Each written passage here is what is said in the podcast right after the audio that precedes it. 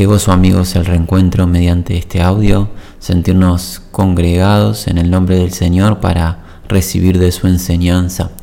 Eh, tú lo sabes posiblemente, eh, si recuerdas en encuentros anteriores, eh, hemos estado en el Sermón del Monte e ingresamos en un punto eh, crucial. Jesús nos ha estado enseñando acerca del relacionamiento entre hombres y mujeres, lo que a él le agrada, lo que él permite, lo que él ha legislado.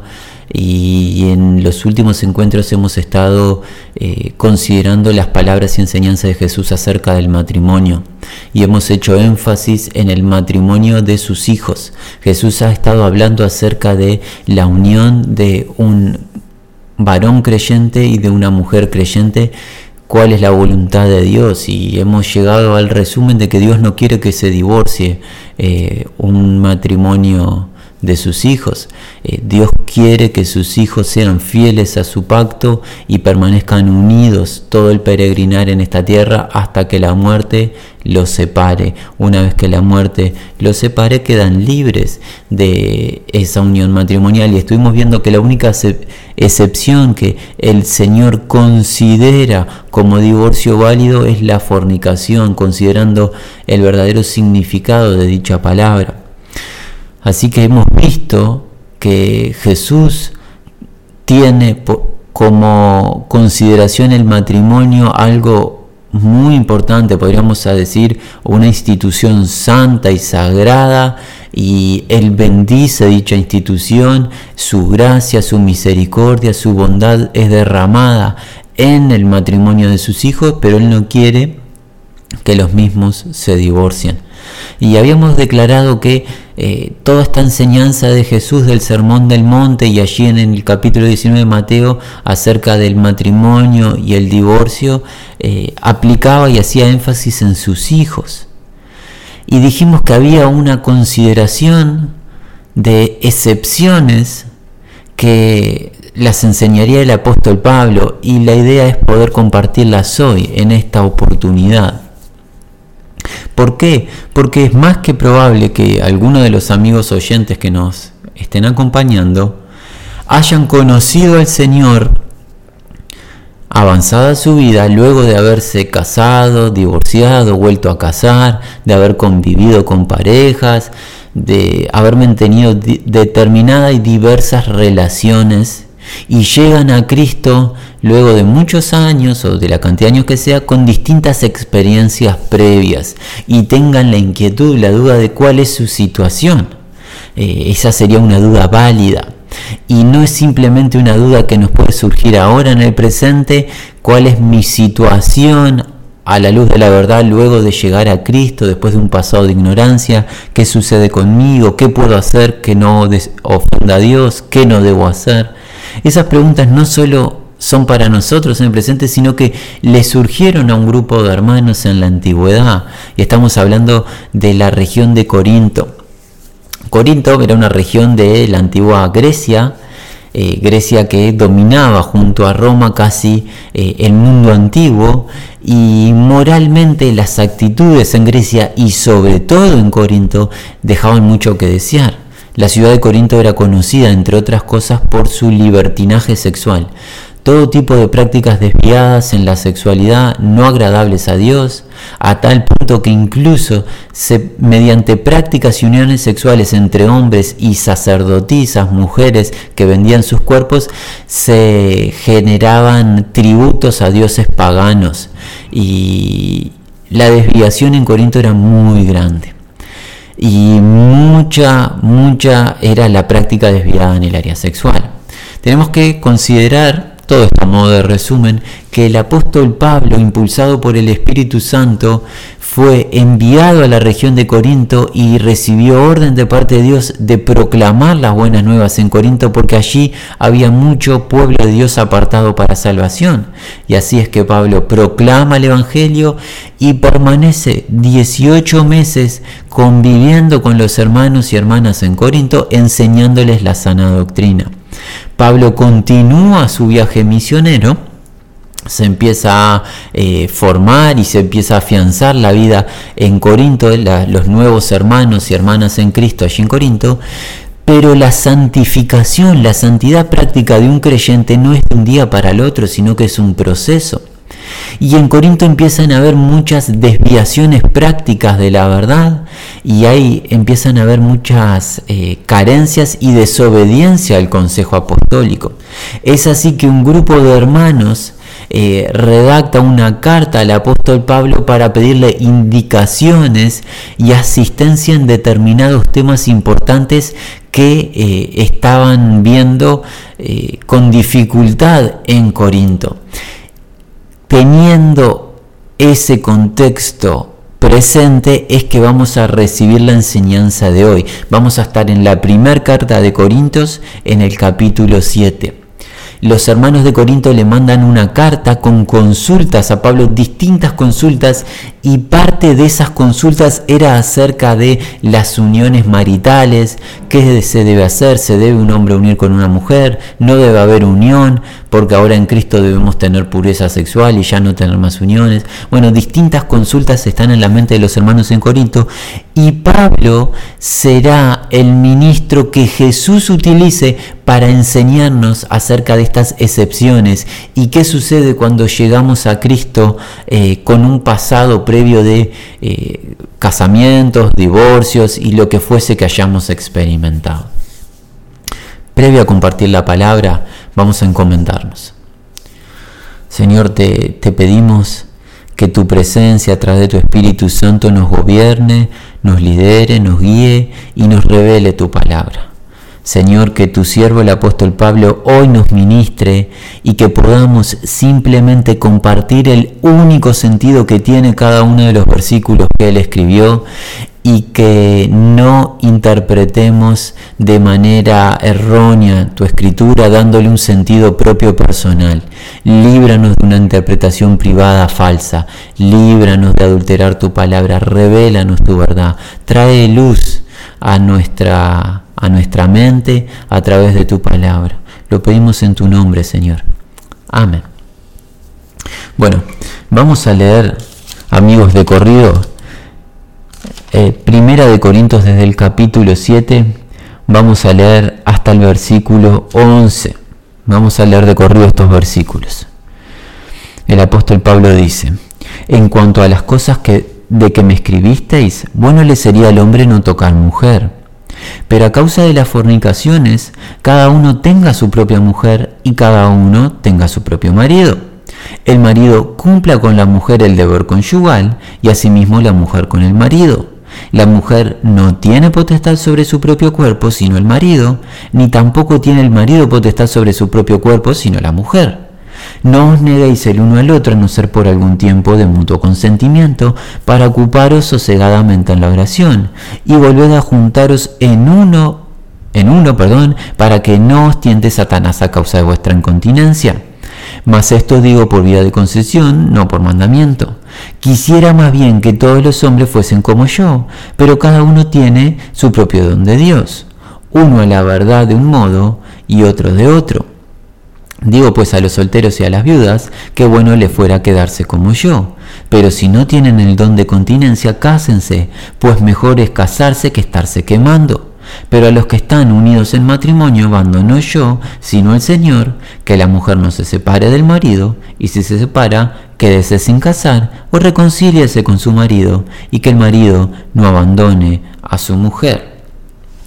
Bien, por el momento vamos a leer esta porción y si el tiempo nos da, continuamos con esta carta. Recordamos y afirmamos que el contexto de Corinto era de una desviación absoluta de la práctica divina en cuanto a la unión entre un hombre y una mujer. En Corinto eso casi no se conocía y ni, no se practicaba. La práctica sexual era podríamos así asemejarlo, perdón la expresión, pero casi como una práctica deportiva. Tal cual se practica un deporte en el presente, se practicaban las relaciones sexuales de manera desviada y eh, desagradable a Dios. Y todos estos varones y mujeres llegan al conocimiento de la verdad y necesitan ser enseñados de qué deben hacer, conociendo que en su pasado hicieron malutilizaron sus cuerpos. Y amigos, en el presente, en Occidente y en esta región en la que nosotros vivimos es un poco el contexto que nos toca. La minoría de personas provienen de un contexto de fe, de verdad, donde sus padres y sus abuelos, los ancianos, le han enseñado a mantener su estado de pureza hasta el matrimonio sin, eh, sin tener relaciones sexuales. Eso es la minoría de la población. La gran mayoría de la población en nuestra nación desde temprana edad empieza a mantener relaciones sexuales, a tener distintas parejas, se casan de jóvenes, se divorcian, se vuelven a casar, tienen hijos. Hay distintas eh, prácticas y todas eh, desviadas de la verdad de Dios. Y estas personas vienen al conocimiento de Dios, se les proclama el Evangelio, conocen la verdad y llegan eh, con un pasado, con un bagaje de práctica desviada. Y es posible que tu amigo, amiga, eh, oyentes que por primera vez nos acompañan digan, bueno, ¿cuál es mi condición? Yo hice muchas cosas en mi pasado antes de conocer a Cristo, utilicé mi cuerpo eh, abiertamente, explícitamente, como lo quise hacer, como mi mente me determinaba, no tuve reparos en unirme a varias personas sin casarme con uno, con otro. ¿Qué sucede ahora en Cristo? ¿Cuál es la declaración del Señor? Ya sé que el Señor me salvó, me selló con su espíritu, pero ¿qué debo hacer? Y es un poco lo que los hermanos en Corito le están preguntando a Pablo y Pablo va a empezar a enseñar. Versículo 1. En cuanto a las cosas que me escribisteis, bueno le sería al hombre no tocar mujer. Si bien nosotros no tenemos la pregunta concreta porque no tenemos la carta que los hermanos de Corinto le dieron a Pablo, nosotros podemos imaginar o deducir que en Corinto habían llegado a la conclusión, a una de las conclusiones, que no se debía unir ningún varón en Corinto a mujer por todo el pasado de ignorancia sexual. Alguien podría haber pensado de los hermanos en Corinto. Dado que nosotros mal utilizamos nuestros cuerpos tantos años antes de conocer al Señor y ahora que le conocemos al Señor es puro, cortemos con toda práctica sexual nadie se une en cuerpo. No solo los que no están casados, sino incluso los que están casados. Es posible que en la pregunta hubiese una idea de que no haya práctica sexual en ninguno de los hijos de Dios, que ningún hijo de Dios se una en cuerpo con una mujer, ningún varón se una con una mujer, ni ninguna mujer con un varón. Puede ser que haya sido esa la idea. Y Pablo comienza respondiendo diciendo, en cuanto a las cosas que me escribisteis, bueno le sería al hombre no tocar mujer sería bueno. Pero, pero, versículo 2, a causa de las fornicaciones, cada uno tenga su propia mujer y cada uno tenga su propio marido. Bueno, aceptable, de provecho, agradable sería que el hombre no tocase mujer. Esta expresión no tocase mujer significa no se uniera en cuerpo, o sea, no tenga relaciones sexuales. Pablo dice, bueno sería, sería de provecho que un hombre no tuviera relaciones sexuales con una mujer, pero a causa de las fornicaciones, cada uno tenga su propia mujer, únase en cuerpo con una mujer, y cada uno tenga su propio marido. ¿Qué significa que bueno sería el hombre que no tocase mujer? Bueno, está hablando el apóstol Pablo de que los hombres y mujeres que están en estado de eh, soledad, que voluntariamente en la bendición del Señor están solos, sin unión corporal y no han formado familia en el Señor, tienen la disponibilidad de tiempo para poder eh, brindarse al Señor para el ministerio, para la obra. Esto lo encontramos un poquito más adelante en el versículo 32.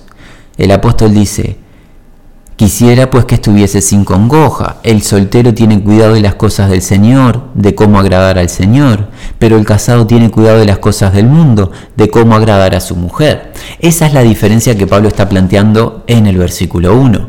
Sería bueno, beneficioso para el reino que un hombre se pudiera mantener solo, sin tener esposa. ¿Por qué? Porque va a tener más cuidado del Señor invirtiendo todo su tiempo en el Señor. Mientras que un varón casado tiene que invertir en el Señor tiempo, pero tiene que invertir en su esposa. Eso es la indicación de Pablo. Pero, pero esa, esa buena idea o ese buen planteamiento de Pablo solo se puede llevar a la práctica si no hay peligro de fornicación. ¿Por qué? Porque Pablo dice en el versículo 2, pero a causa de las fornicaciones cada uno tenga su propia mujer y cada una tenga su propio marido. Pablo comprendiendo la gravedad y la fornicación que estaba en Corinto y que está en medio nuestro, nos dice, antes de caer en fornicación por decir, me voy a quedar solo para servir al Señor y no voy a poder hacerlo más adelante, tengo que tener una esposa y la mujer tiene que tener un esposo, tienen que procurar un esposo. Y aquí Pablo no solo va a decir tenga un esposo, tenga una esposa, sino que únanse en cuerpo, mantengan relaciones los esposos. Dios bendice en el matrimonio la unión física del esposo y la esposa. Es una bendición de Dios, es un permiso y hoy agregamos es una orden apostólica. Los matrimonios en Cristo que nos están oyendo, los hermanos y hermanas en Cristo que están unidos en matrimonio, el apóstol les ordena, en mandato de Dios, deben de mantener con frecuencia intimidad. Intimidad en cuanto a la unión corporal, física, sexual, pero intimidad en cariño, en respeto, en honra, en cercanía. Para eso es parte del matrimonio. Para eso Dios les ha permitido que se unan y lo deben llevar a la práctica todos y cada uno de los matrimonios en Cristo, desde los jóvenes hasta los mayores, conforme eh, los cuerpos le permitan. Versículo 3. El marido cumpla con la mujer el deber conyugal y asimismo la mujer con el marido. Esta es una tarea en Cristo. El marido tiene la tarea de proteger a su compañera, de cuidarla sentimentalmente y de unirse en cuerpo a ella. Y la mujer tiene la misma tarea con el marido, de unirse en cuerpo, de darle afecto y cariño. Esto es parte del matrimonio. Es parte y no es opcional. Versículo 4. La mujer no tiene potestad sobre su propio cuerpo sino el marido, ni tampoco tiene el marido potestad sobre su propio cuerpo sino la mujer como se enseñó en el Génesis cuando Dios legisló el matrimonio. Ya no son más dos, sino que serán una sola carne. Al ser una sola carne, ninguno tiene la potestad de su propio cuerpo, perdón, sino que se pertenece el uno al otro. Esto habla de una cercanía, de una unión, esto habla de un nivel de amor expresado mucho más alto que cualquier actitud carnal. Esto habla de unión emocional, espiritual, sexual, física. Esta habla de una unión completa. Y esta es una bendición de los matrimonios en Cristo y es un deber. Es un deber, el apóstol Pablo hoy le ordena a los hombres y a las mujeres en Cristo que tienen un matrimonio que mantengan con frecuencia intimidad. Versículo 5. No os neguéis el uno al otro, a no ser por algún tiempo de mutuo consentimiento, para ocuparos sosegadamente en la oración y volver a juntaros en uno para que no os tiente Satanás a causa de vuestra incontinencia. Es muy claro el versículo 5. No puede haber lo que hay de luchas eh, matrimoniales de ponerse en penitencia el uno al otro y que la mujer niegue la intimidad para con el varón o que el varón no preste atención a su compañera, no, no la escuche, no la respete, no la considere sentimentalmente. No puede suceder eso. Se deben el uno al otro sentimentalmente, en emociones, físicamente. Y la única orden de Pablo y el único permiso de Pablo para que no sean uno, corporalmente es cuando están consagrados a la oración. Es posiblemente que aquí Pablo tenga presente no solo la oración, sino el ayuno, o sea, una oración comprometida buscando algún tema en particular de respuesta al Señor.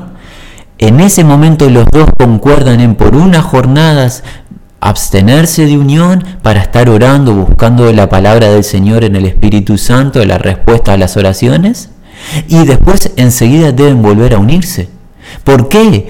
Porque cuando una hermana le niega su cuerpo a un hermano en Cristo, o cuando un hermano en Cristo no tiene en consideración la sensibilidad, las emociones, la asistencia a, su compañera, cuando sucede eso, Satanás se mete en el hogar y empiezan a haber pensamientos hacia prójimos de afuera Y así es como un pensamiento lleva a otro, a una imagen, y después esto puede redundar hasta en un engaño y relaciones extramaritales. Dios ha determinado como blindaje para el matrimonio en Cristo que sean uno todo el tiempo. Esto no puede ser eh, quitada esta enseñanza porque una hermana o un hermano quiere poner en, penitencia a su compañero o a su compañera. Los varones eh, sean sensibles a sus compañeras, escúchenla, anímenla, consuélenla, estén presentes en todas sus luchas y debilidades y únanse en cuerpo a ellas, cumpliendo su deber. Las hermanas Consideren a sus compañeros, estén sujetos a ellos, ámenlos y únanse en cuerpo a sus compañeros como Dios les ha ordenado. Esta palabra ni siquiera salió de la boca del apóstol Pablo. Jesús se la dio a Pablo, por ende Jesús les está diciendo. Y si Jesús nos está ordenando esto es para nuestro bien, para nuestro provecho, porque Jesús sabe todo lo que es mejor. Y Jesús sabe que si esto no se lleva a la práctica en el matrimonio, en el hogar, Satanás va a ingresar a ese hogar trayendo pensamientos y acciones indebidas y ese hogar posiblemente termine destruido o con grandes luchas. ¿Sí? Bueno, estamos prontos para ir al versículo 6. Mas os digo, eh, más esto digo por vía de concesión, no por mandamiento Quisiera más bien que todos los hombres fuesen como yo, pero cada uno tiene su propio don de Dios, uno a la verdad de un modo y otro de otro.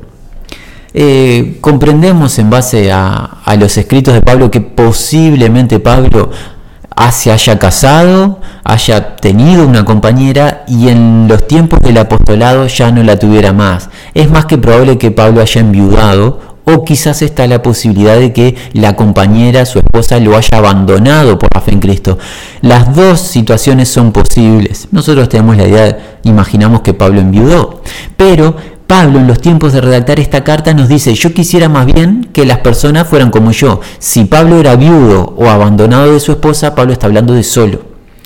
Pablo reafirma la idea, quisiera más bien que ustedes se mantengan solos para trabajar en Cristo pero cada uno tiene su propio, su propio don de Dios, uno a la verdad de un modo y otro de otro. Este don es el don de continencia, es un don derramado de parte de Dios en hombres y mujeres específicos en su pueblo que pueden mantenerse solos sin unirse físicamente a un esposo o a una esposa, pueden mantenerse con gozo, con agrado y servir al Señor todos los días que estén en la tierra siendo solteros. Ese es un don que Dios derramó. Versículo 8. Digo pues a los solteros y a las viudas que bueno le fuere quedarse como yo. Pero si no tienen don de continencia, cásense, pues mejor es casarse que estarse quemando. Pablo presenta la idea de que bueno sería que los hombres y mujeres permanezcan como yo solos, pero eso lo pueden llevar a la práctica solamente si tienen el don de continencia. Pablo lo tenía. Pablo pudo mantenerse solo después de haber enviudado o que la mujer lo haya dejado, pudo mantenerse solo hasta la final de la carrera porque Dios le derramó junto al Espíritu Santo el poder del dominio propio sobre su cuerpo y no padecer eh, eh, al estar en la congregación, con hermanos, con hermanas, no padecer luchas en su interior. Pero si no hemos recibido el don de continencia, el don de dominio propio, la orden del apóstol cuál es? Es casarse, porque la, el no casarse y autoimponerse estar solo cuando no tengo el don me va a llevar a que tropiece en mi mente, fantaseando sexualmente y posiblemente que me una a personas que Dios no ha determinado para mí. Entonces, la orden es cásense. Ahora, ¿qué es lo importante de esto? Comprender a quién va dirigido, a qué grupo de personas va dirigido la orden de cásense. Pablo acaba de proclamar una orden. Cásense si no tienen el don de continencia los hijos e hijas de Dios. Cásense si no tienen el don de continencia los hijos e hijas de Dios. ¿A qué grupo de personas se lo está ordenando? Descartamos los que ya están casados en Cristo, porque ya están casados, ese matrimonio no se puede disolver. ¿A quién está apuntando Pablo? Pablo está apuntando en el versículo 8 a los solteros y a las viudas. Dos grupos de personas. Viudas o viudos, porque aplica tanto para hombres y mujeres, es un grupo fácil de cubrir. Es un grupo que estuvo casado en el pasado, pero ahora no está casado porque su esposo o su esposa falleció. Ese es el grupo de viudos y viudas. Viudos y viudas. Pablo les, les proclama que buenos les sería quedarse solos pero solamente si tienen el don de continencia y no van a padecer los años por delante eh, quemándose en su interior con deseos sexuales. Viudos que han quedado solos, cásense o manténganse solos si han recibido el don de continencia. Si no reciben el don de continencia, den el paso de casarse solamente pueden casarse en el Señor, como el mismo apóstol Pablo lo enseña un poquito más adelante. Vamos a leerlo en el versículo 39 de este mismo capítulo. Pablo dice, la mujer casada está ligada por la ley mientras su marido vive, pero si su marido muriere, libre es para casarse con quien quiera. ¿Con qué aclaración? Con tal que sea en el Señor.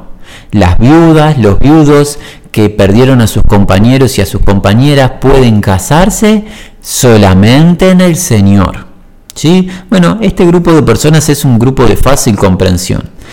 Pero volviendo al versículo 8 tenemos un grupo un poco más complejo de comprender. Eh, nosotros estamos leyendo la versión Reina Valera 1960. Eh, no sé qué versión tienes tú, amigo, amiga, y cómo se ha traducido. Generalmente se utiliza la traducción solteros en las versiones populares. El grupo solteros en la palabra original griega es el grupo ágamos, que es, un grupo de personas amplia. Son personas que se podría traducir como no casados. ¿Qué significa? Hombres y mujeres que estuvieron casados en el pasado formalmente y ya no lo están, que estuvieron unidos en eh, convivencia y ya no lo están, o los solteros. Todo eso engloba la palabra hagamos. Por ende, por ende, ¿a qué vamos con todo esto? Amigo, amiga, que has llegado a Cristo luego de haberte casado en más de una ocasión y haberte divorciado, y que ahora has llegado a Cristo, y llegas a Cristo sin unión eh, de pareja, pero en el pasado traías, habías tenido distintas uniones, varias incluso, tú ingresas al grupo de los ágamos. Y el grupo de los ágamos, ¿qué orden tiene de Pablo? El grupo de los ágamos tiene una indicación. Bueno le sería que se queden como yo, por ende solteros. Tu opción principal, amigo, amiga, que estuviste casado anteriormente y te divorciaste, te casaste y te volviste a divorciar y ahora estás solo. Estuviste en pareja y conviviste y después te separaste y ahora estás sola y llegaste a Cristo luego de eso. Pablo te dice, bueno te sería que te quedes solo, busca al Señor, llénate del Señor, de su palabra, esa es la prioridad de tu vida. Esa es tu prioridad básica, esa es tu prioridad.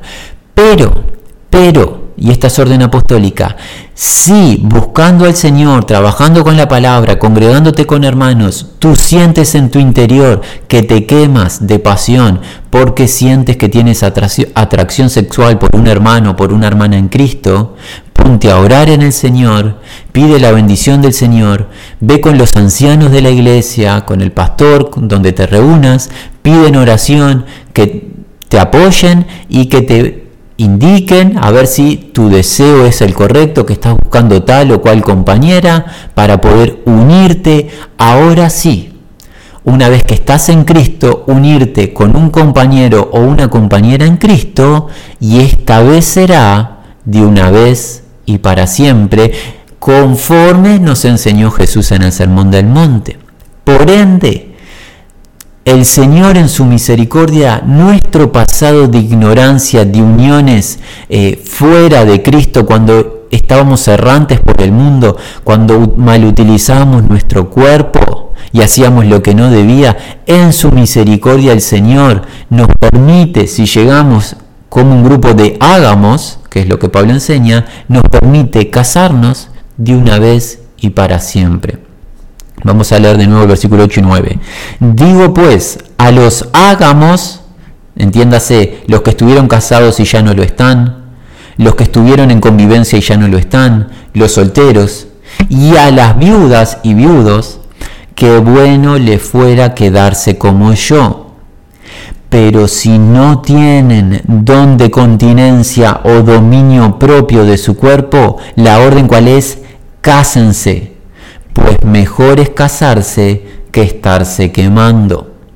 Así que hemos cubierto los ágamos y las viudas viudos, los cuales en la misericordia del Señor pueden procurar casarse de una vez y para siempre, siempre y cuando sea en el Señor. Aquí ingresan las excepciones de las cuales hablábamos, amigos.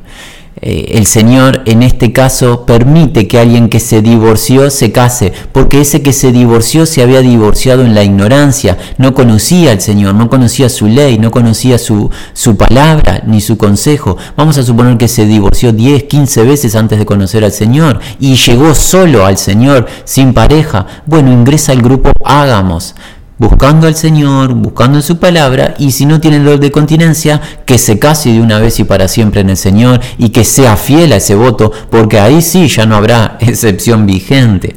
Amigo, por la misericordia de Dios hemos cubierto los primeros nueve versículos del capítulo 7 de Corintios, este capítulo tan peculiar que es un capítulo de respuestas de Pablo hacia la congregación de Corinto, pero por aplicación a nosotros es una guía básica de cómo conducirnos y cómo tratar temas muy complejos, que se necesita de mucha sabiduría y gracia en el Señor, discernimiento. El apóstol Pablo nos ha estado liderando, nos ha estado ministrando y ha enseñado en palabra del Señor que los matrimonios deben estar unidos físicamente, deben ser una unión indivisible, una unión corporal, una unión sentimental, debe haber un compañerismo continuo, deben de unirse en cuerpo para evitar dejar endijas abiertas en las cuales Satanás eh, traiga malicia e inmoralidad. Y también Pablo nos ha enseñado acerca de estos dos grupos de personas, hagamos, personas que estuvieron casadas o no en el pasado, pero ya no lo están cuando vienen al conocimiento de la verdad y renacen del Espíritu, y viudos y viudas, personas que perdieron a sus compañeras. La disposición apostólica es que busquen al Señor y procuren estar eh, gozosos en el Señor así como están, pero si no pueden estar eh, con gozo porque tienen una pasión que les arde y eh, quema su interior, busquen en el Señor consejo y busquen compañero de una vez y para siempre. Continuaremos en el siguiente audio cubriendo más acerca de la enseñanza apostólica respecto al matrimonio.